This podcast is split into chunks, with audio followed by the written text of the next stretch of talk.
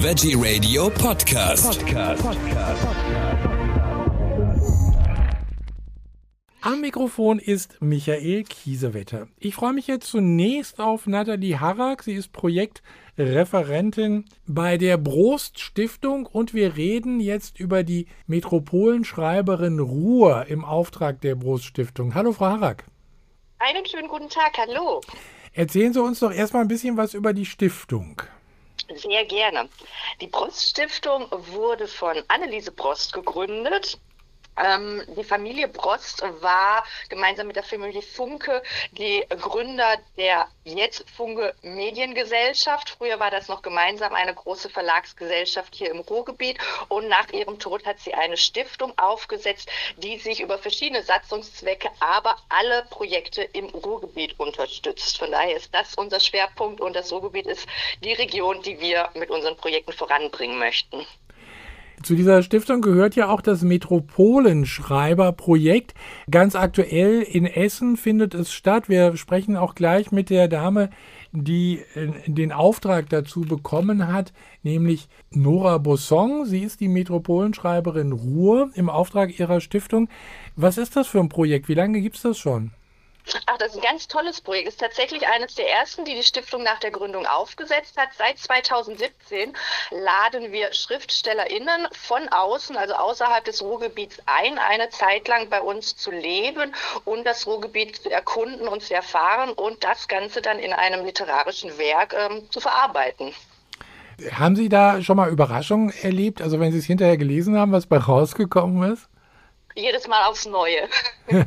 also dass, dass viele mit einer Idee kommen und einen Ansatz haben, vielleicht auch gerade aus dem Bereich, aus dem sie kommen, eine Art und Weise, wie sie vorher geschrieben haben und vor allem mit einem Bild vom Ruhrgebiet im Kopf, ja. äh, das sich dann äh, doch einfach auf den Kopf stellt, erweitert oder ganz anders ist. Also es kommen immer ganz großartige Ergebnisse dabei raus. Also äh, das sind dann positive Ergebnisse in diesem Fall.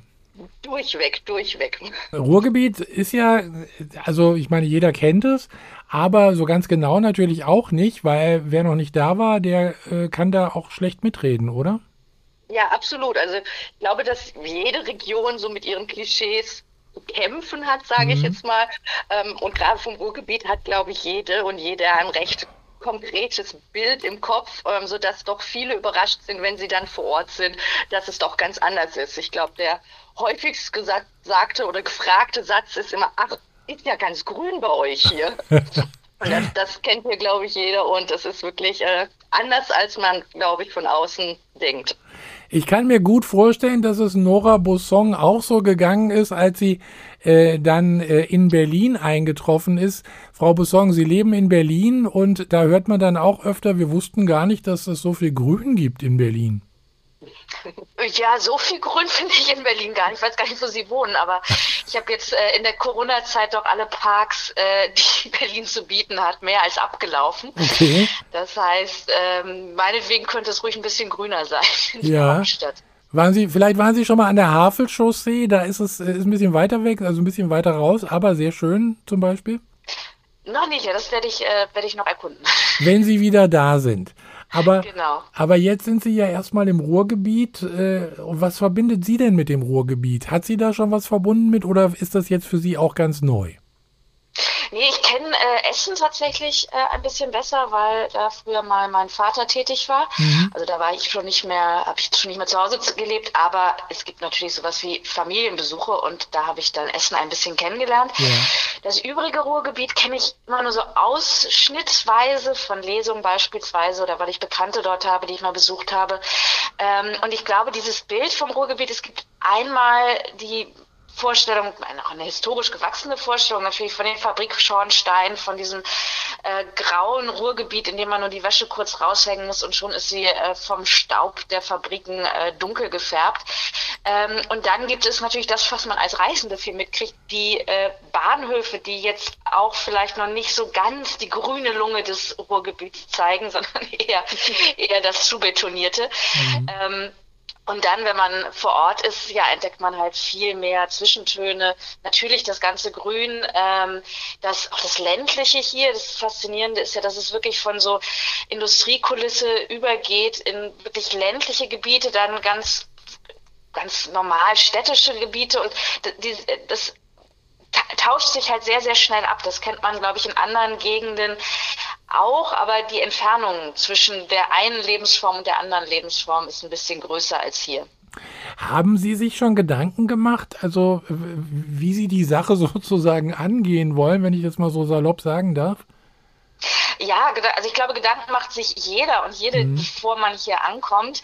Aber ich schätze auch, dass in den acht Monaten, in denen ich hier bin, also jetzt noch sieben Monate, ähm, sich wahrscheinlich einiges nochmal verschieben wird. Ich habe erstmal eine grobe Idee gehabt, dass ich mit Gedichten äh, über diese Region schreiben werde, aus zwei Gründen. Zum einen, weil ich das ab und an mache, also Gedichte schreiben. Zum ja. anderen, weil das tatsächlich noch keiner meiner Vorgänger und keine Vorgängerin gemacht hat. Das heißt, es wäre eine Form, die auch für das Projekt neu wäre. Ob aber am Ende vielleicht auch ein Theaterstück bei rumkommt oder äh, doch Kurzgeschichten oder eine Erzählung oder eine Reportage, das kann ich jetzt noch nicht sicher sagen. Ähm, ich merke, dass mich vieles hier interessiert. Es wird sicherlich einen historischen Blick die, auf die Region geben, aber vielleicht nicht nur, sondern der verbunden mit ganz aktuellen Beobachtungen hier und ähm, auch natürlich der Blick, ich bin jetzt lange, lange in Berlin schon, das heißt sehr von der Hauptstadt geprägt ja. und äh, ich glaube, das ist dann doch nochmal, also bei ganz vielen Themen blickt man anders drauf, wenn man äh, gerade nicht in der Hauptstadt wohnt, sondern eben beispielsweise im Ruhrgebiet, hier wohne ich etwas äh, ja, eher ländlich. Ja. Äh, und das eröffnet mir wirklich nochmal einen anderen Blick auf manche Fragen, äh, auch der Gegenwart. Also Sie haben ja auch verschiedene Geschichten äh, geschrieben, also Gedichte, Romane, Essay, Sachbuch. Bei Ihnen ist ja auch alles sozusagen vorhanden. Äh, kann man da eigentlich überhaupt sagen, was Sie besonders gerne schreiben? Also, weil Sie jetzt gerade die Gedichte angesprochen haben, ist das eine, eine Art, äh, äh ein Ausdruck, den Sie besonders schätzen? Nein, ich würde, ich mag eigentlich alle Ausdrucksformen gleichermaßen. Mhm. Es ist, ähm, es gibt sich eigentlich immer so ähm, nach dem Thema, nach der, nach dem, was ich vorfinde. Und ähm, ich bin jetzt hier für acht Monate. Das heißt, äh, bei meiner Geschwindigkeit wird das für einen Roman wahrscheinlich nicht reichen. da brauche ich immer ein bisschen länger als acht Monate. Äh, vielleicht eine Novelle oder eine lange Erzählung. Das kann ich mir auch gut vorstellen. Aber ich, wie gesagt, weil ich, weil ich wirklich glaube, in Gedichten kann man, ähm, da kann ich mir wirklich so eine Reihe von, ich weiß nicht, 30, 40 Texten vorstellen und ja. dann ganz unterschiedliche äh, Beobachtungen, Menschen, ähm, Gegenden hier auch im Ruhrgebiet zusammenstellen. Ich kann mir das sehr, sehr schön vorstellen als so ein Einblick, als so ein Panoptikum dieser Region und äh, da ganz viele Schlaglichter einfach ähm, zu schaffen. Aber wie gesagt, am Ende kann es auch eine Novelle werden. Ich werde es nicht äh, jetzt noch nicht festlegen. Sie haben sich ja äh, dem Ruhrgebiet schon mal ein bisschen angenähert. Ich glaube, das war äh, in Ihrem Roman Gesellschaft mit beschränkter Haftung. Der ist 2012 äh, rausgekommen und äh, der zeichnet das Porträt einer Essener Industriefamilie über mehrere Generationen.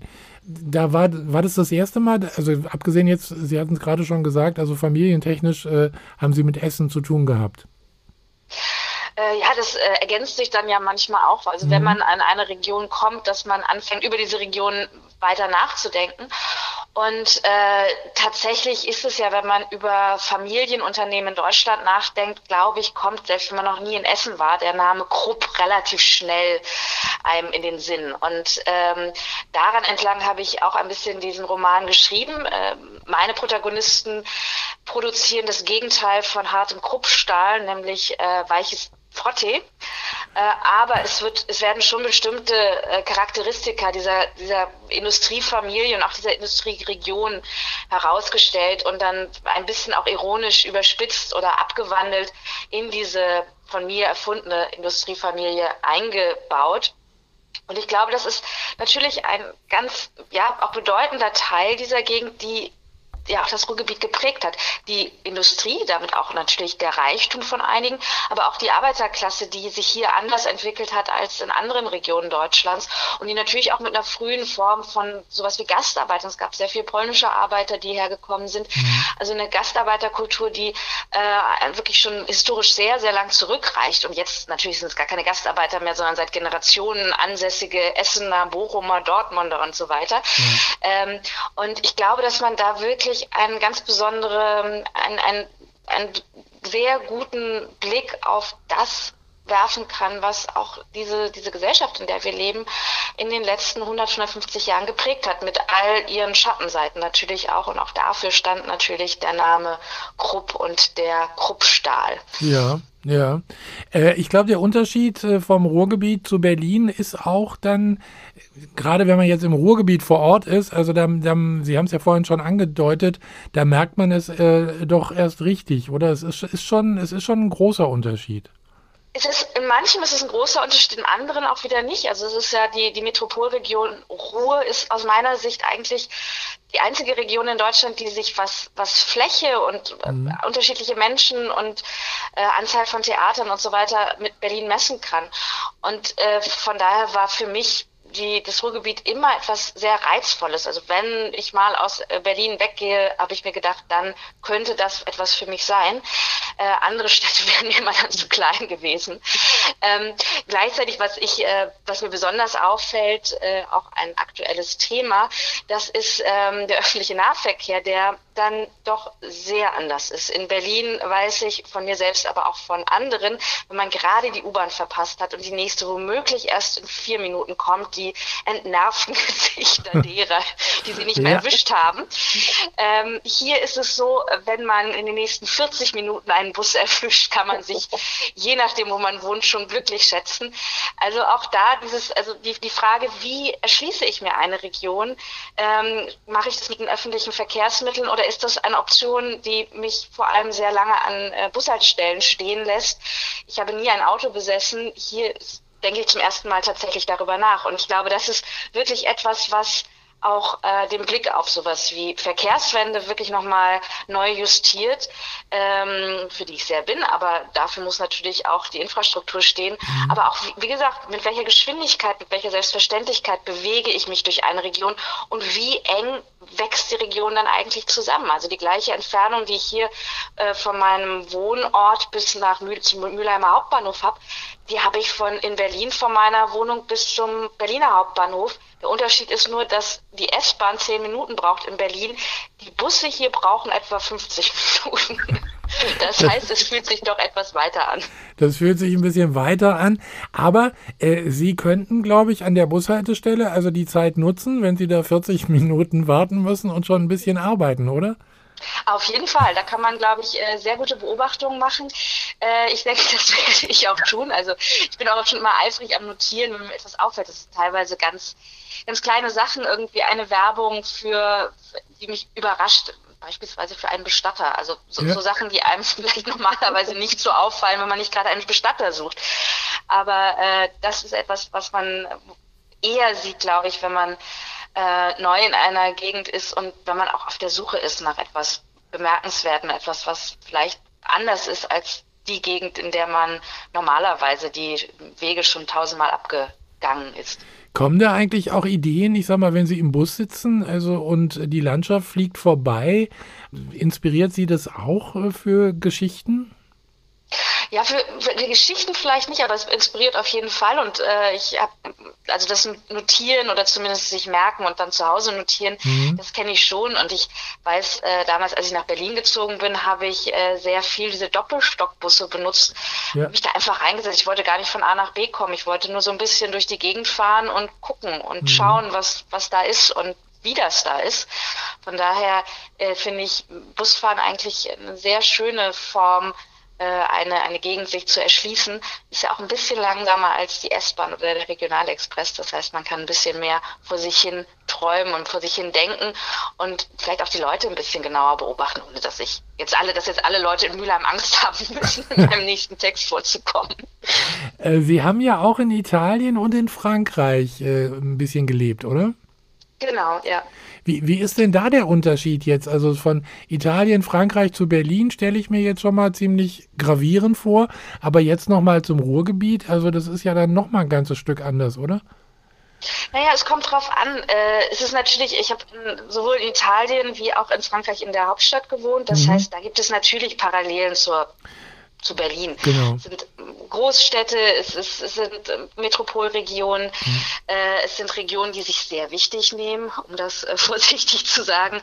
Ähm, und um jetzt beim öffentlichen Nahverkehr zu bleiben, in Italien, in Rom ist es immer so, man weiß nicht, wann der Bus kommt, man weiß, man vermutet, dass er irgendwann kommt. Manchmal kommen drei hintereinander, manchmal kommt dann auch ewig lang keiner. Ähm, der Unterschied zu anderen Städten ist aber, dass wenn man der Piazza Venezia eine halbe Stunde auf den Bus wartet, denkt man, wo könnte ich eigentlich sonst stehen, wo es schöner wäre als gerade hier. Das ist in anderen Städten nicht immer der Fall, wenn man gerade auf einen Bus wartet. Ähm, aber natürlich, also ganz äh, für mich als Schriftstellerin vielleicht nochmal besonders ein ganz großer Unterschied ist natürlich die Sprache. Das heißt, ich arbeite tatsächlich anders, wenn ich in meinem Alltag mit einer Fremdsprache zu tun habe. Das heißt, wirklich meine, die, die, die deutsche Sprache nur für meine Arbeit verwende und sobald ich das Haus verlasse und den Laptop zuklappe, mich in einer anderen Sprache bewege. Das ändert äh, für mich tatsächlich viel. Das habe ich hier natürlich nicht. Also hier reden die Leute meistens schon auch äh, mit einem auch für Berlinerinnen und Bremerinnen verständlichen Deutsch mit mir. Und äh, das schiebt es dann wieder natürlich doch an, ähm, an Berlin ran und man merkt mhm. natürlich, dass man, dass man zwar die Region ver, äh, verlassen hat und in einer neuen Umgebung ist, aber doch noch im gleichen Land, auch was was Kleinigkeiten angeht. Die, die Verwaltung funktioniert ähnlich. Ähm, ich war mal auch einige Zeit in der Schweiz, da spricht man schon auch äh, sowas wie Deutsch. Nein, zumindest die Schweizer. Äh, aber es funktioniert so vieles äh, doch sehr anders, dass ich da auch sehr oft gestolpert bin über bestimmte Dinge. Und äh, da fällt es dann in einer Gegend wie Mülheim doch sehr viel leichter, äh, sich erstmal ja, einzugewöhnen oder man muss sich auch gar nicht so stark eingewöhnen, sondern mhm. ein gewisses Zuhausegefühl stellt sich relativ schnell dann ein. Aber über Berlin kann man ja auch sehr häufig lesen, äh, dass also gerade da was so mit Behörden zu tun hat und mit solchen Dingen, die man ja auch mal zu erledigen hat, dass das ja äh, Katastrophe und Chaos pur sein soll. Ja, ich äh, habe auch meine Erfahrungen gemacht. Äh, ich will jetzt nicht über Verwaltungsmitarbeiter schimpfen, weil viele sind ja auch wirklich sehr, sehr nett und ich glaube, es liegt ja auch mhm. häufig gar nicht an den Menschen, die da arbeiten, sondern an den Strukturen und genau. an Vorschriften und daran, dass das eine nicht digitalisiert werden kann und dass das andere aber äh, zu weit äh, vor zig Jahren abgeheftet wurde. Also wirklich eine, ein, ja, bestimmte Strukturreformen, die da lange verschleppt wurden und die man mal im Hochtempo angehen muss. Ähm, aber ja, ich, Verwaltung ist, glaube ich, nochmal eine, eine Sache für sich, ähm, die, ja, auf, die man, auf die man leicht schimpfen kann. Das fällt leicht, mhm. manchmal auch zurecht. Aber ich, wie gesagt, ich möchte jetzt auch nicht die Verwaltungsmitarbeiterinnen hier äh, durch den Kakao ziehen. Nee, das äh, war jetzt auch äh, sicher nicht äh, so gemeint. Ich will noch einmal zum Abschluss ganz kurz, Sie hatten vorhin gesagt, als Sie äh, aufgezählt haben, was es werden könnte, da kam äh, Stichwort Theaterstück. Das stelle ich mir jetzt ganz spannend vor. Ja, stelle ich mir auch spannend vor. Ist, also Sie haben ja vorhin aufgezählt, was ich alles so gemacht habe ja. bislang. Und Sie haben kein Theater aufgezählt. Das ist auch ganz richtig, weil ich da bislang noch nichts gemacht habe. Und es würde mich sehr, sehr reizen, hier in dieser Zeit das vielleicht mal auszuprobieren. Ist ja nicht so, dass ich gar keine Ahnung vom Theater hätte. Ich war viel in Theatern. Ich habe auch viel Theatertexte gelesen. Ich habe auch viel mal für mich rumprobiert. Ähm, und es wird, glaube ich, tatsächlich letzt, letzten Endes daran liegen, welche Geschichte oder welche Beobachtung Beobachtungen sind es, die mich dann am meisten reizen und die mich am meisten an den Schreibtisch bringen. Und wenn das Sachen sind, die sich wirklich gut in eine szenische Form bringen lassen, die einen Konflikt haben, der auch für die Theaterbühne taugt, ähm, dann wird es ein Theaterstück. Wenn es aber etwas ist, was sich doch besser in einzelne Gedichte oder vielleicht auch in ein langes Gedicht fassen lässt, dann wird es, äh, wird es die Gedichtform sein. Also da, ähm, das wird sich in den nächsten ein, zwei Monaten zeigen, welcher Stoff es dann wirklich ist. Und der Stoff gibt dann auch die Form vor. Wunderbar, das war jetzt auch ein gutes Schlusswort. Nora Bosson, ich bedanke mich bei Ihnen für diese Informationen, wünsche viel Freude an der Arbeit, Metropolenschreiberin Ruhr. Und äh, ja, mal gucken, vielleicht hören wir zwischendurch mal voneinander, wie weit Sie denn schon sind. Äh, aber spätestens dann, wenn Sie fertig sind, äh, dann werden wir das Ergebnis auch definitiv vorstellen. Dankeschön. Super, Dankeschön.